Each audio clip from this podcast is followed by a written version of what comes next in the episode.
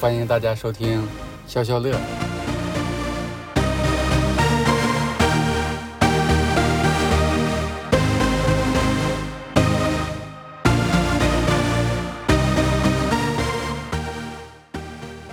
这是我们的第一期节目。这期节目主要是因为最近折叠屏手机扎堆儿的发布，呃，琳琅满目的手机让我们不知道该怎么选择，所以今天我跟欧欧聊一下我们该不该买折叠屏手机。嗯，好呀，我觉得这个可能算我们第零期节目，就是一般不是说在正式录节目之前我们会有个第零期嘛？我觉得这个就对我意义可能算第零期，对你可能算第一期了。试播集，对，试播集，对，因为你自己已经买过很多的折叠屏手机了，但是我一直都在想买，但是从来没有真正的买过，所以其实确实我自己是有很多疑问没有解答的，才导致我没有最终的购买折叠屏手机。你可以给我们讲一讲最近新发布的这几款折叠屏手机吗？最近确实这个折叠屏手机是集中发布，我们看。呃，三星，嗯，就一般年更的这个折叠屏手机，包括它的那个小的，就是 Flip 系列啊，然后是那个 Fold 系列，这两个系列都是有了更新，Fold 四、Flip 四，然后摩托罗拉的那个 Raise，就是上一代非常经典的，就是我们很很早，差不多十几年前的那个 V 三系系系列的那个翻盖的样式，那这次它也是做了一些设计上的那个。突破啊，就是和之前我们想看到那种 V 三已经不太一样了。对，然后呢，呃，其实更想说的是这个国产国产之光啊，小米，小米这次把那个 Mix Fold Two 这款手机的轻薄，我觉得已经达到了一个比较高规格的一个天花板的水平了啊。那基本上我觉得市面上其他厂商如果想去追的话，其实也就追到这个这个水平了啊。为什么这样说呢？就是呃，它合起来就是我到线下去看过实体的这个样机啊，然后也挺火爆的，就是发售第二天线下店面就涌入了很多人去看那款手机，大家都都想摸一下，确实很薄啊，折叠起来，呃，和我的那个 iPhone Pro Max 这个比了一下，差不多重，嗯，然后呢。厚度上，它折叠起来就比，因为我的那个 iPhone 是就裸奔嘛，对它稍微厚那么一点点。对，如果你的 iPhone 是带壳的话，基基本上是一个厚度。打开之后就非常非常轻薄了，然后只有一个屏幕上下加个边框的那种厚度。对，啊，我觉得这款手机，呃，它的最大的卖点，我觉得还是比较打动打动我的。对，嗯，你之前已经买过。折叠屏的手机，当时是什么需求让你觉得应该买一台折叠屏手机啊？呃，其实你你也知道嘛，就是我是这种这个电子产品的发烧友爱好者啊。然后呢，折叠屏手机最早出来的时候，其实我是觉得这玩意儿感觉不太靠谱。为什么呢？就是当时我们都知道用的柔性屏嘛，那柔性屏带来的一个问题就是折痕问题。所以其实一代手一代的这个。这个折叠屏的手机，它没有那么好的去解决这个折痕的问题啊。就是我们看，如果看那个呃摩托罗拉或者三星啊这种，它其实你用差不多一年啊，我看到有一些可能都没到一年，就是可能这个可能涉及到一些良品率的问题啊啊，当然可能不是完全的设计问题，因为也有看到说这个用了好久也没有问题的，对吧？可能是保护的比较好。对，那折叠屏其实。我们知道有分两种啊，一种是，呃，大部分厂商用的内内折，就是它的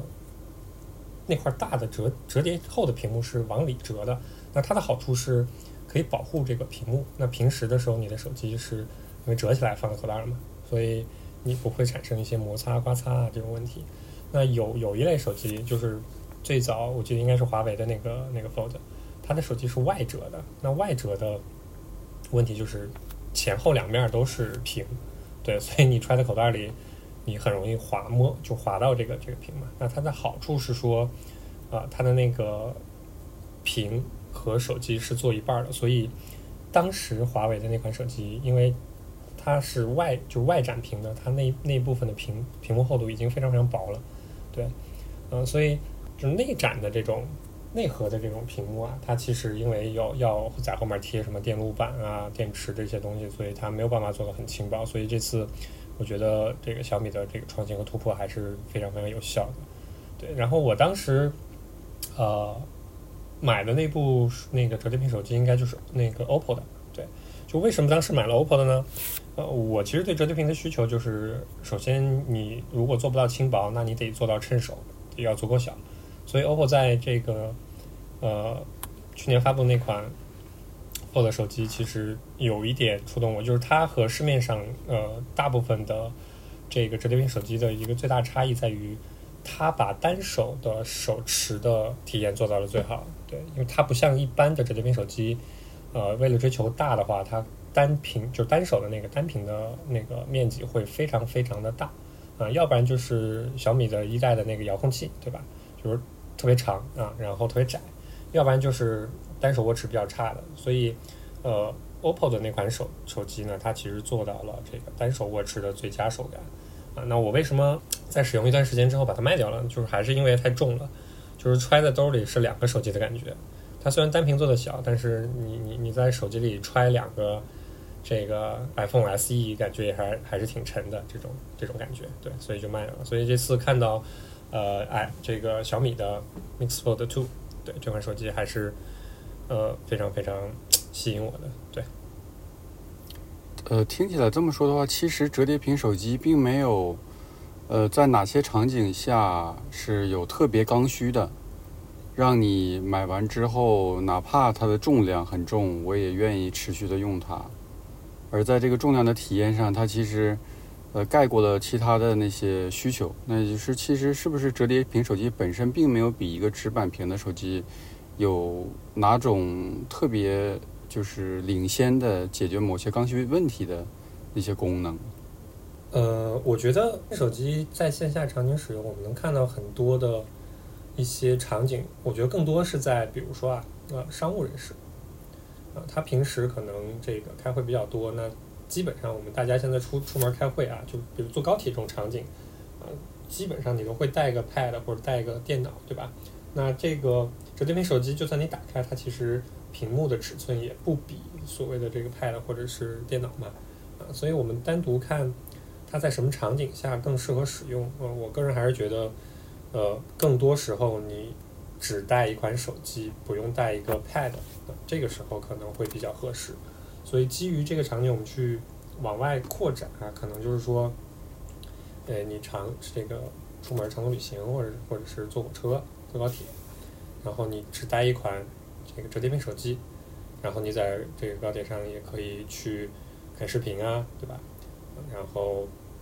简单的处理一些这个日常的工作，我觉得这个场景是比较比较合适的。因为我一直想买折叠屏手机，没买的原因就是，呃，除了体验一下这种新新鲜的折叠屏以外，我没有找到一个特别强的，可能能解决我哪些问题的这个功能点。然后我又是一个很喜欢三色的那个折叠屏，因为我觉得以前那个 V 三简直是一个情怀产品。然后它的前两代的那个折叠屏的 V 三 Razer。它还有一些就是沿用以前 V 三的那个设计语言，但好像销量一直都很一般。然后这个前一两天发布的这个，我一看，它其实整个在设计语言上已经跟之前的 V 三没有太大的关系了，但反而是，呃，网络上的对它的评价变得更高了。就是因为前两代它的 CPU 性能上是比较弱的，相对来讲，这一代把性能增强了，然后可能整体的这个。屏幕的比例什么的变得更舒适了，那这个就是我我我喜欢这种折叠屏，可能是因为我觉得它放在口袋里的时候比较方便，它比较小，又不占很多的地方，然后拿出来的时候它又是一个正常手机的大小。但好像现在我用一个普通的直屏的手机揣起来也没有觉得太麻烦，所以这个可能是导致我迟迟没有选择折叠屏的一个原因。再一个就是，呃。可能用苹果生态的所有的东西用的太熟悉了，太舒服了。呃，一个安卓阵营的设备加入进来之后，它就是变成了一个非常独立的存在，跟其他的设备好像很难无缝的融入进去。但这种体验就变得呃比较比较孤立了。好像也就让我找不到那些让我特别坚决的去买一台折叠屏手机的这个理由。对，所以其实你你买折叠屏更多的还是觉得这个使用比较方便。那呃，其实你指的使用方面可能是单独拿手机的一个一个使用体验，但如果作为一个呃生态的去使用，你其实会觉得比较比较尴尬，因为自己还是在用这个苹果全家桶的一些设备嘛，对吧？那我我觉得，如果你想用这个折叠屏手机，呃，你是不是得考虑把所有设备都换成安卓阵营？这可能也是一个呃投入比较大的问题，对。关键就是，我觉得可能安卓阵营的那个整体的体验也并没有能超过苹果。是的，是的。嗯，也许是年龄大了，没有什么特别多的那种让人觉得兴奋的、吸引人的点了。我会想起我以前小时候用手机的时候的那个年代，那个时候还没有 iPhone 跟安卓这种智能所谓的智能手机。当然，那个时候最智能的也叫智能手机的，就是诺基亚的。塞班系统 S 六零系统，那个年代不同品牌之间的手机的差异化非常大，甚至是同一个品牌的手机，它不同型号之间的差异也非常大。大家好像都会在呃一些可识别的、非常表面的那些场景上去做，为那个场景去做一些手机。我印象最深就是我的第一款手机是摩托罗拉的 E 三九八。是一个小直板手机，它的定位就是一个音乐手机，并且那个后来我才了解到，那个是最开始苹果在自己决定做手机之前，想做一个音乐手机，最早跟摩托罗拉做的合作，把苹果的 iTunes 集成在摩托罗拉那个一三九八手机上，主打音乐手机。但这个整个合作项目在体验层面，据说乔布斯是非常不满意的，也是导致了最后苹果。自己决定完全自研手机的这个路线，然后，呃，一三九八那还是一个功能机。那个时候我就会上那种论坛去研究这个手机怎么刷机，因为那时候没有什么单独的开发的软件，它都需要那个你每次如果想装一个某个第三方开发者做的软件，实际上它是把那个操作系统破解之后，然后写到那个里面去。通过刷机的方式去获得那种第三方开发者做的一些小软件，那时候感觉，呃，开发者也都是完全是因为热情，因为一些极客的精神在做这东西，然后手机用户也完全都是因为一些新鲜的好奇心去使用这个。相当于你，你其实是在用第一款这个苹果，就是所谓的苹果设备了啊，就是还还挺有趣的。对这个这段历史，我确实还还不太清楚。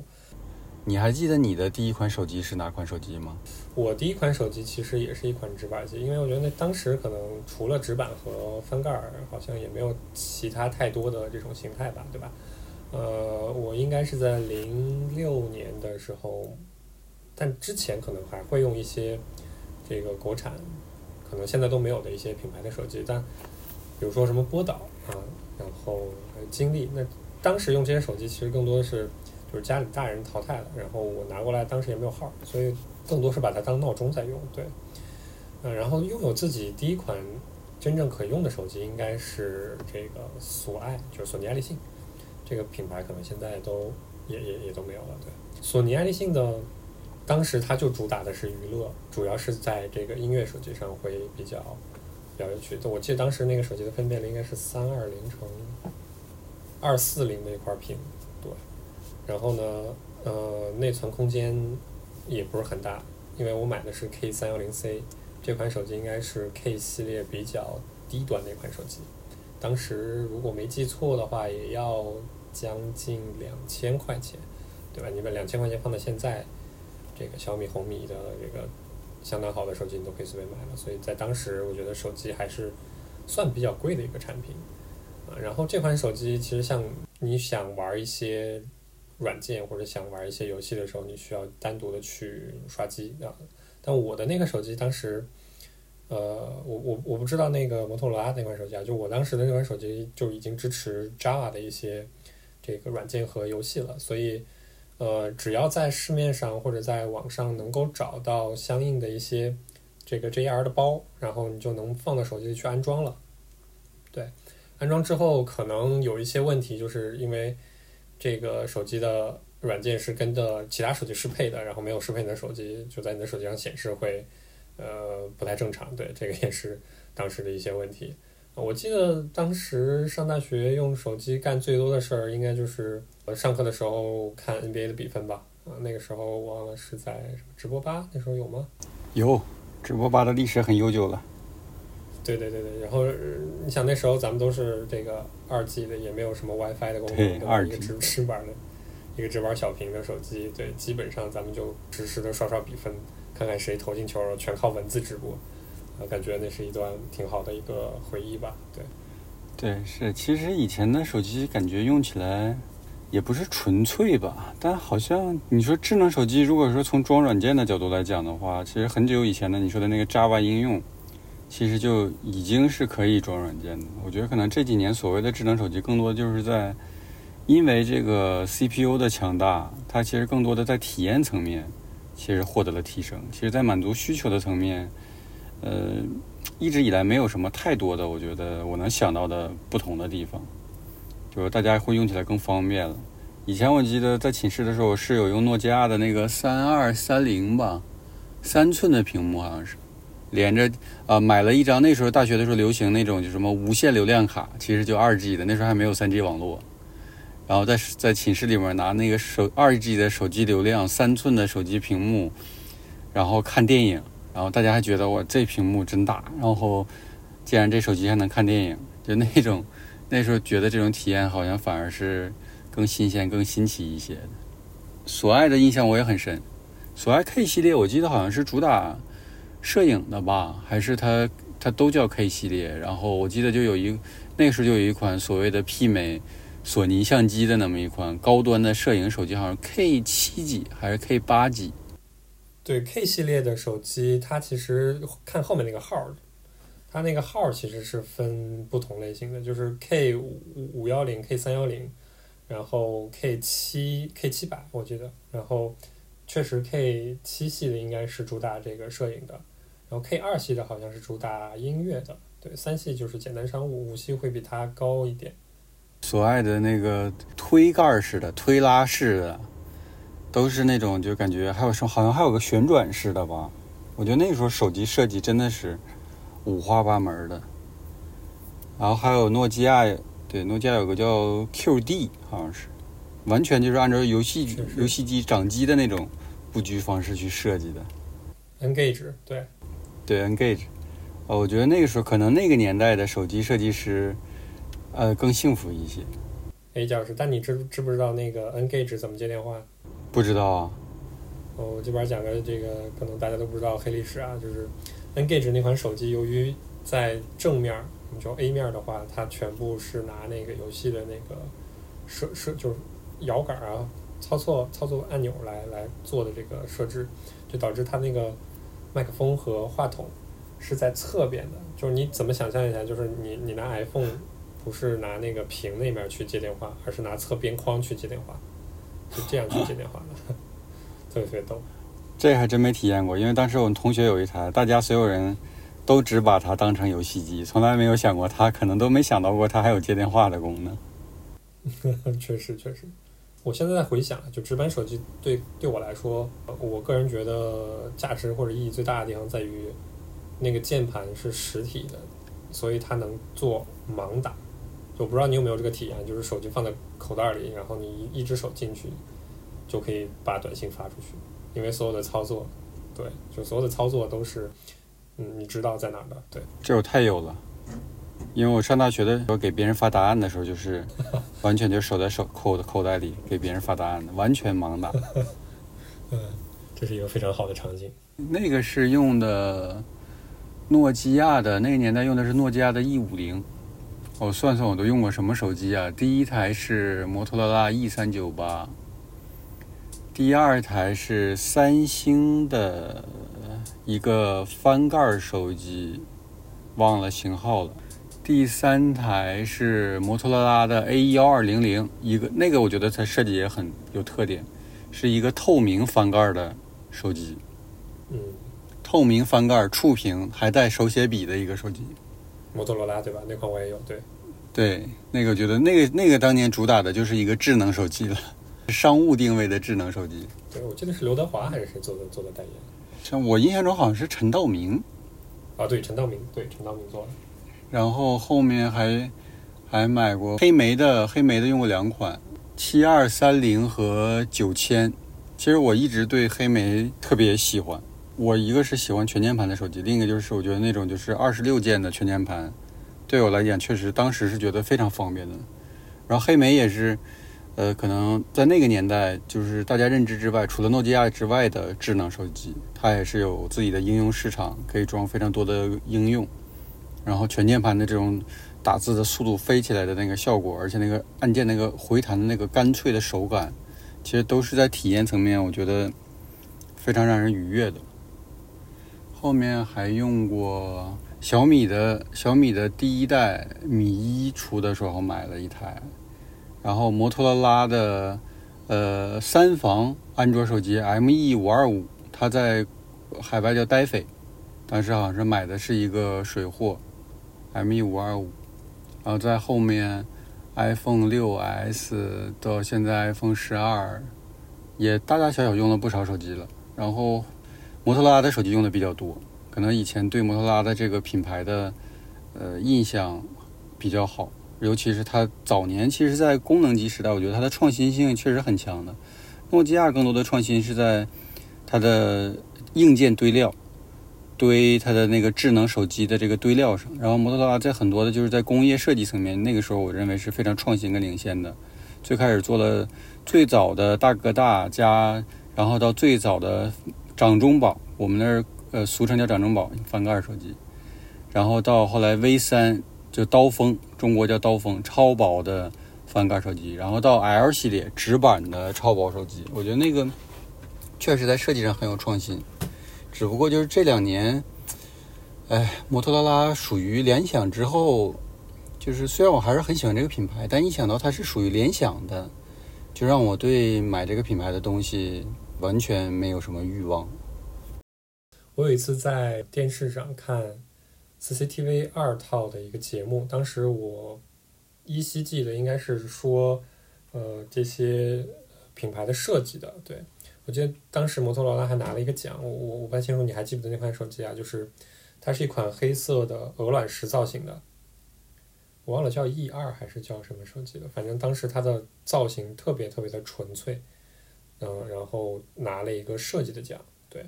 这款手机是我对摩托罗拉印象比较深刻，就最早比较深刻的。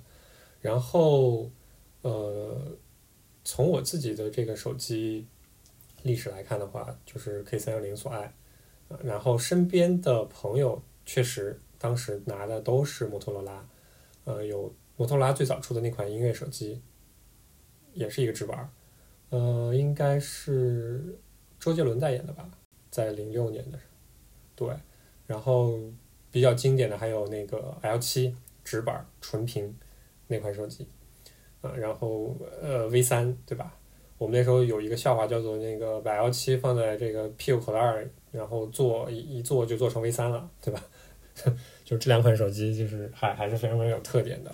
然后上了大学换的下一款手机应该就到了诺基亚，对我确实用诺基亚还是比较多的。呃，然后当时我换的诺基亚也是一款这个主打游戏和音乐的手机，这款手机也是没有在国内上市的，是五三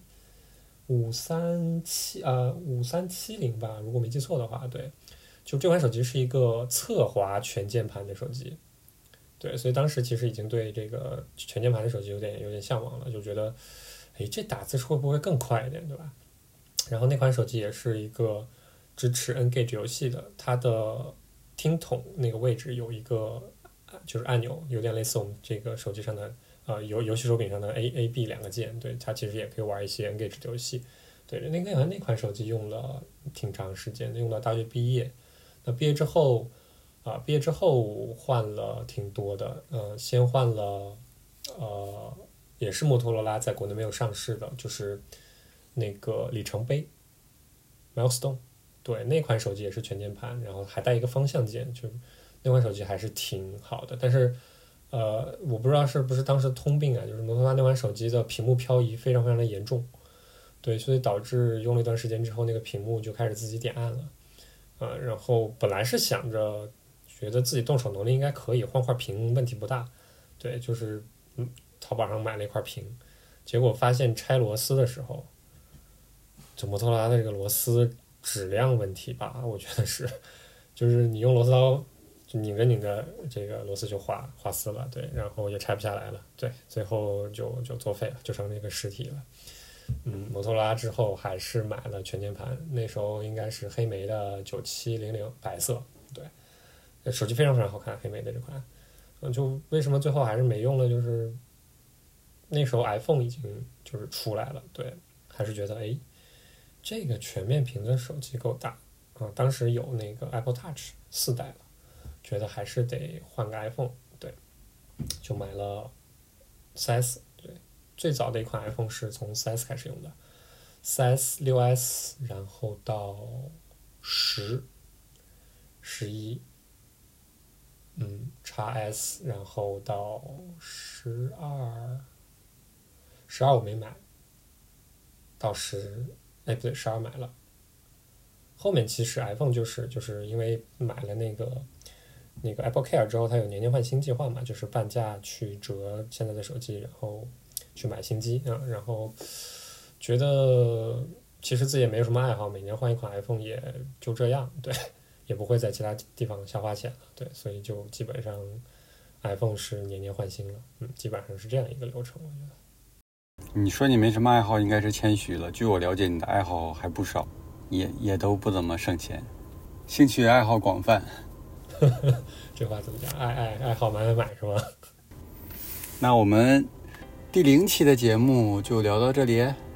嗯，我觉得差不多。嗯，第零期我们简简单单的介绍了一下这个市面上的折叠屏手机啊，然后跟大家去分享一下自己之前用过的一些手机的经验。好，那我们下期再见吧。好的，下期见，拜拜，拜拜。